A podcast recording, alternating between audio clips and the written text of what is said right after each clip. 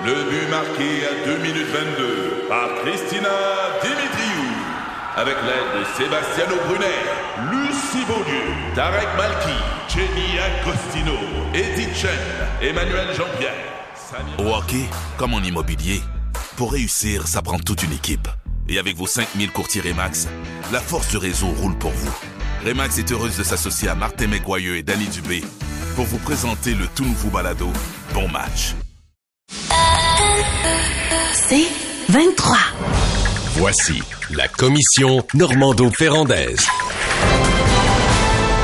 Alors, le ministre de la Santé, Christian Dubé, a annoncé hier que le guichet d'accès, le 811, sera amélioré. D'abord, on va allonger les heures où on va prendre les appels. Deuxièmement, vous pourrez parler de plus qu'un problème de santé. Et on va aussi, euh, pour éviter que vous soyez en attente pendant de longues minutes, vous rappeler. Donc, euh, on permet d'être plus efficace. Est-ce que c'est réaliste, Luc?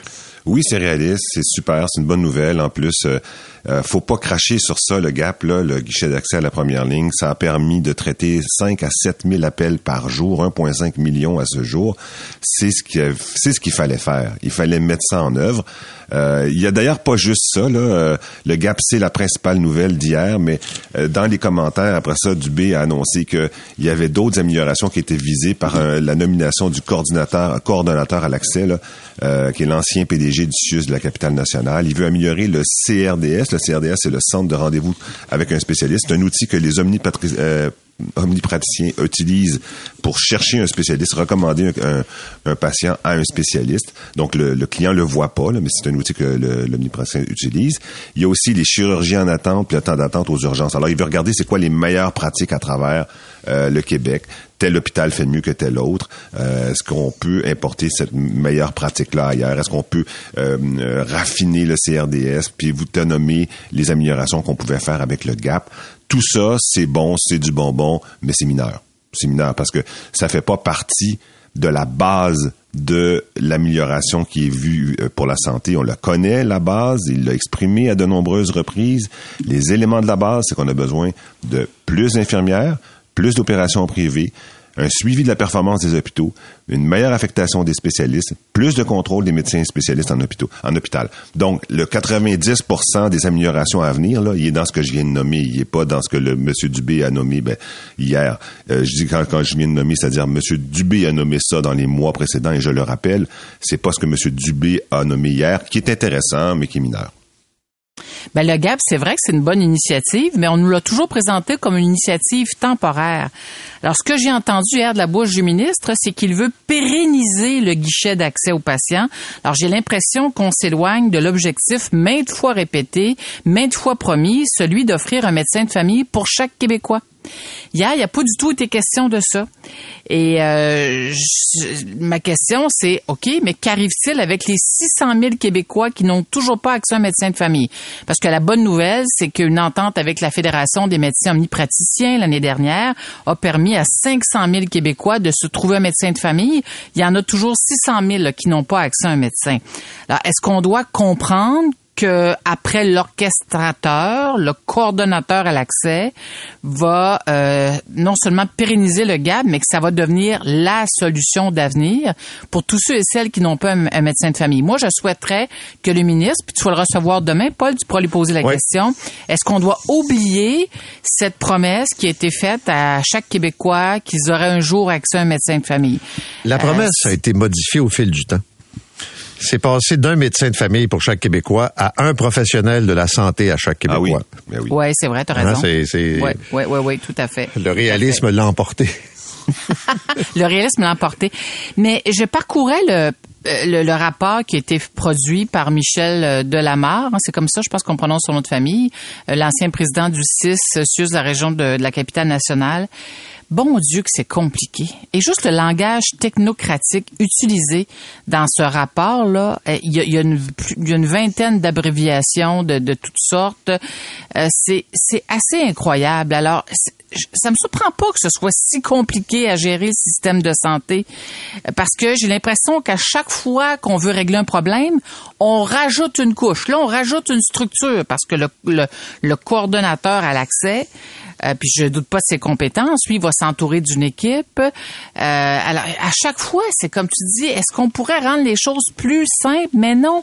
On a l'impression qu'on complique euh, davantage, Ben, qu'on ajoute une couche sur Ouais, le plan on de la n'a gestion. pas fini, Je- Nathalie, de compliquer, là, à mon je avis. sais, je sais. Parce là, que, tu sais, l'amélioration continue, là, l'amélioration continue, ça n'a pas été inventé hier, ça. Ça a été inventé il y a, il y a 30, 40 ans. Et euh, il y a des grosses, grosses entreprises qui sont passées par là, dont Hydro-Québec. Puis Hydro-Québec, pour être capable de faire de l'amélioration continue, c'est-à-dire prendre les meilleures pratiques euh, dans un coin de l'entreprise, puis les, faire appliquer partout dans l'entreprise, puis euh, s'assurer qu'on a des mesures claires et précises de la performance dans, dans toutes les unités, puis essayer de donner des cibles d'amélioration. Ça a pris 20 ans. Puis ça a pris une direction au complet, là, pas une personne dans son coin, là, une direction au complet avec beaucoup, beaucoup, beaucoup de papier, puis de crayons, puis d'ordinateur. Et, et, et en bout de ligne, tu te rends compte que le- l'affaire des meilleures pratiques, on va améliorer ici, on va, on va serrer les boulons là, puis euh, on va donner plus d'accès par là. Ben oui, ça peut fonctionner des fois, comme par exemple l'hôpital Rosemont recevait une trop grande part des ambulances du, Qué- du, du Québec de Montréal, beaucoup trop grande part des ambulances, parce que la population de l'Est est plus euh, euh, malade, euh, plus vieille aussi que la population de l'Ouest, parce qu'il y a moins d'hôpitaux dans l'Est que dans l'Ouest. Bon, donc oui, tu peux resserrer des boulons des fois. Mais en gros, là, si t'as pas assez de personnel pour faire suffisamment d'opérations, euh, tu construis pas les hôpitaux que tu avais dit que tu construisais. Tu construisais parce que tu pas assez d'infirmières pour y travailler. Euh, si tu as une clientèle qui est de plus en plus âgée et plus malade, bon, puis si tu as des hôpitaux qui sont trop petits et vétus pour faire des opérations en région, et peux resserrer les boulons tant que tu veux, c'est le morceau qui est pas bon. Oui, mais c'est ça. Alors, c'est, toute cette dimension-là qui actuellement est absente de la, de la discussion, de la conversation qu'amène le ministre avec les Québécois sur cet enjeu-là. Tu me fais penser, Luc, euh, puis je reviens à l'argument de, de l'accès à un médecin de famille. Euh, ce serait intéressant que le ministre nous dise quelle, quelle est la suite des choses, parce que euh, l'année passée, en 2022-23, l'année qui vient de se terminer, là, au 31 mars, il n'y avait pas assez au Québec de médecins, il manquait 49 médecins au Québec pour combler les départs à la retraite.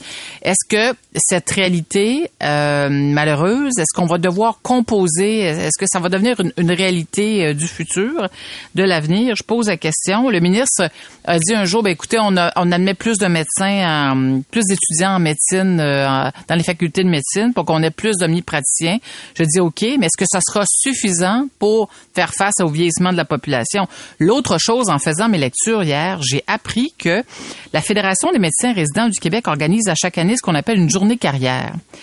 Et euh, je lisais qu'il y a des, euh, des établissements de santé des autres provinces qui sont invités.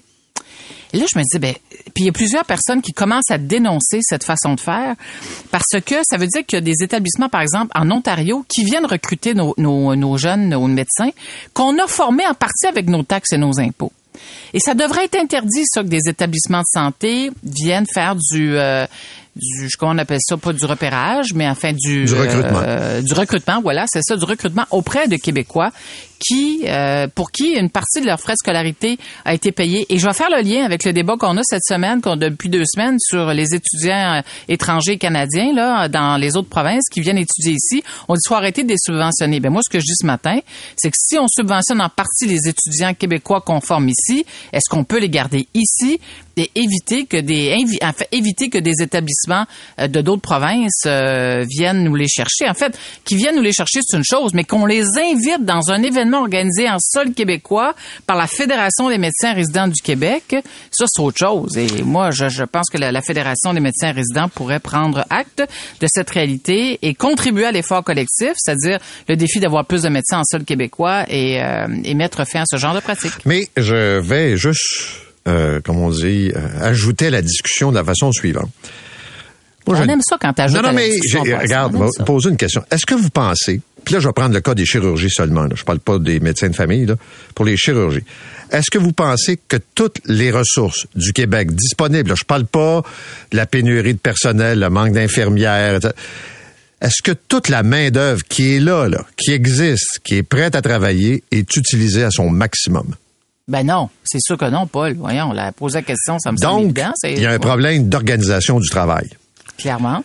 Et s'il y a un problème d'organisation du travail, jusqu'à maintenant, là, je trouve juste que le ministre l'évite pas mal, cette question-là. Parce que là, il nous explique qu'il va y avoir un guichet, plus de monde, puis que... OK, mais qu'est-ce que tu fais avec les ressources qui sont déjà là?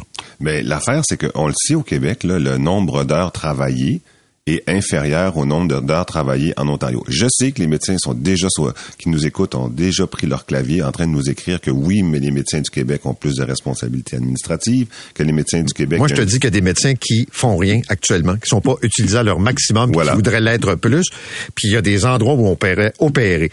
Et il y a une résistance dans le ministère, je ne sais pas à quelle hauteur, qui empêche ces corridors de se faire parce que ça traîne, parce que ça niaise. On parlait avec le, le- un opérateur de, de centre médical la semaine dernière à Québec. Tu sais, dans un mois, ils ont annulé trois dizaines de patients qui auraient pu être opérés. Dis, Ouais, mais qui, Pourquoi? Mais qui pas? Mais qui Ben- pas l'empêche au ministère? Voyons, c'est, c'est, c'est- ça n'a pas de bon sens. Écoute, si tu veux mon avis très franc, je pense qu'il y a une culture qui veut pas que Ouais. ça sorte des hôpitaux, même si les hôpitaux sont pas capables de livrer, d'une part. Je te dis pas qu'il y a pas des patients qui se pointent pas aussi, mais il y a comme une lourdeur d'organisation du travail. Je peux-tu euh, proposer trois euh, éléments de réponse à ce que tu viens de dire? Vas-y. Premier élément de réponse, euh, les opérations qui devaient se faire au privé, là, c'est beaucoup plus difficile que prévu parce que les prix proposés par le privé sont beaucoup plus élevés que les prix que- auxquels s'attendait le ministère. Genre de l'ordre de deux fois plus cher que prévu. Alors, l'idée de dire on va opérer plus au privé, ça fonctionne pas pour tous les types d'opérations. Deuxième élément, euh, il y a euh, le, le directeur des soins médicaux euh, qui doit être euh, embauché dans chaque hôpital pour essayer de faire le trafic entre les omnipraticiens et les spécialistes qui, ont, qui emmènent très, très large dans les hôpitaux. Là. Pour l'instant, c'est eux qui décident les priorités, notamment, et euh, euh, ça, c'est pas encore mis en œuvre partout. Il y a la question des infirmières. Les infirmières, qui, par exemple, avec des horaires très, très stricts, en- ne veulent pas faire d'heures supplémentaires ou euh, ne veulent pas euh, amorcer des opérations qui mèneraient à des heures supplémentaires. Donc, tout ça, c'est des pertes importantes de compétences puis de performance. Là. Ben, ça Ouais, mais vient ça, ce que je te disais va- euh, dans, dans Ouais, l'organisation du travail. Voilà. Oui, mais ça, ça va être le rôle du coordonnateur à l'accès de, de réviser euh, puis de, de trouver des solutions à ce que à l'enjeu que tu soulèves, Paul. euh, parce que la bureaucratie, euh, il y a ben évidemment. Et tu sais, c'est quoi mon défi, moi? Tu Ouais, dis au gouvernement, là, tu dois m'opérer dans un délai médicalement acceptable. Oui. Si t'es pas capable de le faire, par exemple, dans le réseau public, dans un dans un hôpital, ben tu vas me faire opérer ailleurs puis tu vas ramasser la facture. Là, tu vas te mettre un défi. Là, tu vas te mettre de la pression. Mais t'as entendu la réponse du ministre là-dessus, où je veux bien, mais pas au prix qu'il me le demande. Hey, hey, hey, hey. C'est on est Pourquoi qu'ils peuvent pas négocier là? Ben, voyons C'est- Ils peuvent pas. C'est sûr qu'ils peuvent s'entendre. Il y a des, les amis, il y a des dizaines de milliers de personnes qui souffrent le martyr actuellement là. Une hanche, un Moi, je genou. pense qu'ils euh, peuvent le faire. Moi, je pense que, tu sais, le prix, là, Luc, si t'es sérieux, mais, mais ça peut pas être ça. Je paye une assurance, puis t'es pas capable de me livrer le service. Ben, d'abord, si c'est trop cher ailleurs, arrange-toi pour que ça marche à l'hôpital. Je suis d'accord avec toi parce que le prix de ne pas le faire est sans doute plus élevé que le prix de le faire. Ben, je comprends. je Probablement. comprends. On s'arrête là-dessus et au retour, euh, le Parti québécois a présenté hier le budget de l'an 1. Est-ce que c'est réaliste? Est-ce que c'est utile? Est-ce que ça va donner quelque chose? Ici Patrick Marcelet. Dans la deuxième saison de mon balado Relève-toi, je reçois des personnalités d'ici qui ont su se relever après de difficiles épreuves. Écoutez dès maintenant l'épisode avec Geneviève Rioux. Il y a tellement eu plus d'hommes qui m'ont tendu la main après ça que d'hommes qui m'ont fait mal. Je veux pas laisser les hommes qui blessent gagner. C'est pas supposé d'arriver une fois, encore moins deux fois. Qui garantit que ça arrivera pas une troisième fois? Relève-toi, disponible dans la section balado du site web de votre station Cogeco Média. Présenté par le regroupement des centres de prévention du suicide du Québec. Ensemble, tissons l'espoir. Commission Normando-Ferrandaise. Alors, le chef du Parti québécois, Paul Saint-Pierre Plamondon, a présenté le budget de l'an 1 et, entre autres choses, et la grande conclusion, c'est de dire que le Québec peut devenir un pays à coup nul. Euh, c'est pas un enjeu économique. Et même euh, après quelques années, on peut en tirer un bénéfice. Est-ce qu'on le croit? Nathalie? Ben, tout d'abord, Paul Luc, c'est nul de dire que l'indépendance du Québec se ferait à coup nul. Euh, c'est une phrase qui, qui, est usée en politique hein, et qui, euh, ben, qui, qui, fait en sorte que ça fait pas très crédible. Mais je dois reconnaître que la, la, les convictions que met Paul Saint-Pierre Plamondon dans cette démarche de démontrer la viabilité d'un Québec, d'un Québec souverain sur le plan financier, ben, elle est sincère. Là. Vraiment, il met du cœur, on le sent. Je l'écoutais encore tantôt à ton émission. Là. Le gars, il est convaincu. Reste maintenant être convaincant. Et tu disais avant la pause, ben ça va servir à quoi le budget de l'an 1 Ben le Paul Saint-Pierre Pamondon lui estime, j'imagine que ça va mettre, ça va provoquer le fournir le carburant dont besoin le Parti québécois pour continuer euh, de de, de, se positionner euh, sur l'échiquier politique euh, canadien, euh, c'est-à-dire québécois. Que dis-je, quel lapsus québécois? La, la, la, vision est assez simple. Hein? Décider, par, décider pardon, par nous-mêmes, exister à l'international et sortir du Canada. Et ce que Paul Saint-Pierre Pamondon dit, écoutez, on rapatrie tout ce qu'on envoie à Ottawa, ça nous fait autour de 82 milliards de dollars par année, puis avec ça, on peut se payer la qualité de service euh, qui, qui fait défaut actuellement, compte tenu de tout ce qu'on envoie à Ottawa. Moi, je trouve ça très simpliste. C'est le, le, chef du Parti québécois euh, utilise une fois de plus le scénario très jovialiste, là, comme on l'a fait avec dans le temps de M. Parizeau. Avant M. Parizeau, il y a M. Lévesque qui a déposé un budget de la 1. Il y a eu François Legault en 2005. Aujourd'hui, euh, Paul Saint-Pierre Plamondon. Euh, je vous donne un exemple très très concret là euh, sur le plan de la transition, parce qu'on parle souvent de transition, des effets liés à la transition, les perturbations à venir. Euh, ben, le, on lit, on peut lire la page 75 du document, la question des effets de la transition d'un statut de province à celui d'un État indépendant pose un certain nombre de problèmes d'ordre méthodologique. Excusez-moi là. On est plus, c'est c'est pas euh, les, problèmes ou ce qu'on pourrait anticiper en termes de transition là va bien au-delà de la méthodologie. Euh, par exemple, on fait complètement abstraction de ce que euh, du jugement que porteraient les maisons de, de notation, les agences de notation et l'impact, par exemple, sur les codes de crédit du Québec. Actuellement, on a une perspective stable, mais est-ce que puis les agences de notation, là, elles jouent un rôle fondamental. Elles réfèrent directement. Si on a une bonne cote de crédit actuellement au Québec, ça nous permet de notre capacité d'emprunt évidemment euh, est importante. Euh, alors, euh, est-ce que un Québec qui devient souverain se retrouvera avec une, note de crédit, avec des cotes de crédit qui sont aussi bonnes qu'aujourd'hui là? Moi, j'en doute. Luc? Ben, le pari de, de Paul Saint-Pierre Blamondon, il y en a qui ont dit qu'il était politique, c'est-à-dire faire un Titi, un peu M. Legault. Son nom est mentionné 17 euh, fois dans le document. C'est difficile pour M. Legault d'être de, d'être sur ce euh, dans ce champ-là, dans ce dans cette discussion-là. Il n'est pas à l'aise dans cette discussion-là. Peut-être que c'est ça le pari. Euh, l'autre pari plus fondamental, c'est un de dire que ben, la base économique est saine. Ben, oui, je pense qu'il a raison. La base économique est saine. Euh, il y a beaucoup, beaucoup de ministères qui sont dédoublés entre le Québec et le Canada, par exemple. Environnement. On a un ministère d'environnement au Québec, au Canada. Transport, on a un Québec et. Ministère du revenu, euh, Affaires autochtones, Patrimoine Canada, etc. On a, on a les mêmes ministères qui font le même, peut-être pas tout à fait le même travail, mais tu, si tu solidifies un peu la structure québécoise, tu arriveras à te priver de plusieurs ministères canadiens. Donc, il y a des économies à faire au-delà du partage. Ensuite, il se pose la question du partage. Donc, à combien on va euh, prendre de la dette canadienne, là, c'est moins certain parce que tu peux calculer ça de différentes façons. Un des éléments, c'est les actifs. Euh, il y a des bases militaires, ils sont plus nombreuses dans le reste du Canada qu'au Québec. Est-ce qu'on va payer pour ça? Non. Euh, il y a des prisons euh, à, diviser. Il y a, toutes sortes d'actifs, des routes, etc. Il y a aussi, tu peux le faire en fonction de la population, tu peux le faire en fonction des dépenses. Il y a plusieurs façons de calculer. C'est sûr qu'on s'entendra pas avec le Canada sur la façon de calculer, mais en gros, là, en gros, c'est à peu près possible de calculer ça. Puis je suis un peu d'accord aussi sur la péréquation.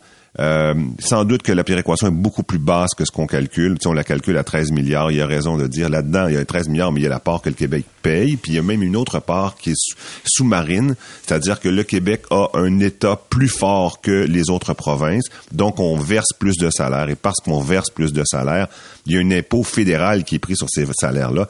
Euh, si tu retires ça de la péréquation, euh, sans doute que la péréquation est plus basse. Et quand tu fais le lien entre euh, le chevauche, les gains qu'on fait avec la fin des chevauchements, puis le, rapatriement des impôts, puis la péréquation d'autre part, tu arrives à peu près à zéro. Ouais, big deal, tu arrives à zéro, c'est correct, fin de la discussion, c'est correct, mais tu sais pas. Donc, rapatrier de l'argent n'est pas une raison pour faire l'indépendance. Ben, c'est un peu ça ma question. C'est, mettons qu'on s'entend pour dire que des budgets, euh, c'est fait par des économistes, c'est comme la météo, là. Un coup de vent puis ça change, là. Mais, mais sérieusement, est-ce que c'est ça qui va avoir un impact sur le débat ou sur euh, l'adhésion ou pas des gens à la souveraineté, un budget? Non, c'est, tu sais quoi? Moi, je pense que la base de tout, parce que lui dit la base de tout, c'est on est le seul pays. Bon, OK. Ben, ça, mais moi, mais- moi, c'est pas, pas- pas ça la base de tout. C'est est-ce qu'il y a entente? Parce que s'il y a mésentente, comme par exemple dans le cas du Brexit, euh, s'il y a mésentente, tout se met à chirer. Comme par exemple, les Autochtones, les Premières Nations ont dit à plusieurs reprises, c'est pas vrai que vous allez faire une entente Canada-Québec en vous partageant du territoire, puis nous autres, on va encore être laissés sur les lignes de côté. Euh, et, et ça, juste ce point-là, juste celui-là, il est suffisant pour faire tout basculer. Parce que les Autochtones vont avoir euh, l'oreille des Américains. Puis, ça se fait dans un contexte où on est en train de développer des mines, notamment euh, de lithium, euh, extrêmement nécessaire pour les batteries, au, moment où on est en train de parler d'un potentiel de 15 barrages. Donc, la voix des Autochtones serait écoutée à travers le monde comme étant euh, euh, très importante. Il y a aussi les gens qui habitent à Gatineau, les gens qui habitent dans le West Island, qui diraient, ben moi, je ne veux pas faire partie du Québec. Ça, ça ferait énormément de bruit. C'est pour ça que je pense qu'il est beaucoup plus intelligent de proposer une séparation administrative qu'une séparation euh, complète. Oui, mais c'est pas dans cette direction-là que souhaite tendre le chef du Parti québécois. Il parlait, il a évoqué la semaine dernière la possibilité que le Québec se dote de sa propre armée, de sa propre monnaie. Mais je vous écoute, les gars, ce matin, vous semblez minimiser l'importance prêtée à l'exercice qu'a rendu public Paul Saint-Pierre Plamondon. Là. Pour moi, c'est fondamental. C'est fondamental. Est-ce que c'est... Bon, le, Parti québécois dit c'est viable, mais c'est 84 pages, euh, quoi, non, pas 84, là, presque 80 pages de documents.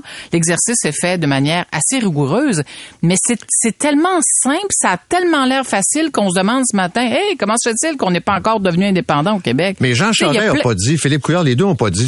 La question, elle se pose même pas. C'est-à-dire que c'est viable. là. Après ça, ça devient des, des choix politiques. Mais est-ce que le Québec peut survivre comme pays? Euh, il me semble que j'ai entendu les deux dire que c'était faisable. Ben moi, je me souviens pas de ça, Paul, puis je sais pas quel, dans quel contexte ils ont fait cette affirmation. Mais il y a plein de questions qui me viennent en tête. Là. Tu sais, comment on va faire pour se sortir de la bureaucratie dans laquelle on est enlisé? Parce que le Parti québécois nous promet d'avoir, euh, on lit dans le document un Québec indépendant pour offrir à sa population la même qualité de service public. Ah ouais? Quel, de quel genre de qualité de service on parle actuellement? pistes là? De- partout. oui, c'est ça, des pistes cyclables partout. Immatriculation Euh, des vélos partout à travers le territoire. Ça, c'est un vrai projet de pays, Oui, les amis. oui. Oui, on va payer. Est-ce qu'on va payer plus Mais- d'impôts, plus de taxes? Toutes ces questions-là sont complètement évacuées du document, mais les amis, c'est des questions qui sont fondamentales. Mais moi, j'ai d'autres Euh, questions pour conclure fondamentales. On arrive à l'élection de 2026. François Legault, mettons qu'il est là, là c'est ce qu'il a exprimé comme souhait, veut un troisième mandat. Le Parti québécois me dit, si je vote pour eux, il y a un référendum dans l'année qui suit, ou en tout cas au début du mandat, peu importe la, la santé de l'option comme telle. Si je veux pas renouveler le mandat de François Legault, puis je veux pas de référendum, je vote pour qui? Ben, t'oublies pas que le Parti libéral du Québec va peut-être avoir un chef à ce moment-là. Ben, va dire une affaire, c'est à peu près la seule façon de se positionner pour le Parti libéral en disant, nous, on est fédéralistes et on est les seuls. Ben oui, c'est ça. Puis c'est ça, euh, totalement sous-estimé par Plamondon. On dirait que ça le dérange pas. On dirait que il s'en rend pas compte, mais lui, il est poussé par ses troupes, tu sais, ra ra ra. Il faut absolument qu'on en parle. Plus on va en parler, plus ça va se faire. C'est la mission de base de notre parti. Oui. mais Il faut qu'on en parle. Mais effectivement. Il y a tellement de gens, bon, le, les soins d'indépendance est à 37% Lui se dit peut-être 37% de toute manière, je suis nettement en, en haut de mon potentiel actuel. Peut-être que je vais aller chercher des votes en faisant ça. Sauf que tu ne deviendras jamais le gouvernement. À suivre. Merci beaucoup à tous les deux. On vous retrouve euh, demain. C'est 23. Sur un chemin de campagne qui se perd à l'horizon dans le bleu du ciel, vous profitez du paysage. Votre nouvelle Toyota sillonne la route avec agilité et négocie les virages avec douceur. Rien ne peut vous arrêter. Ah, sauf la construction. Mais une chose est sûre, c'est que l'aventure vous appelle et que c'est l'occasion rêvée avec la vente étiquette rouge présentement en cours chez Toyota. Profitez-en pour magasiner votre Tundra 2024. Visitez achetermatoyota.ca ou un concessionnaire Toyota du Québec dès aujourd'hui.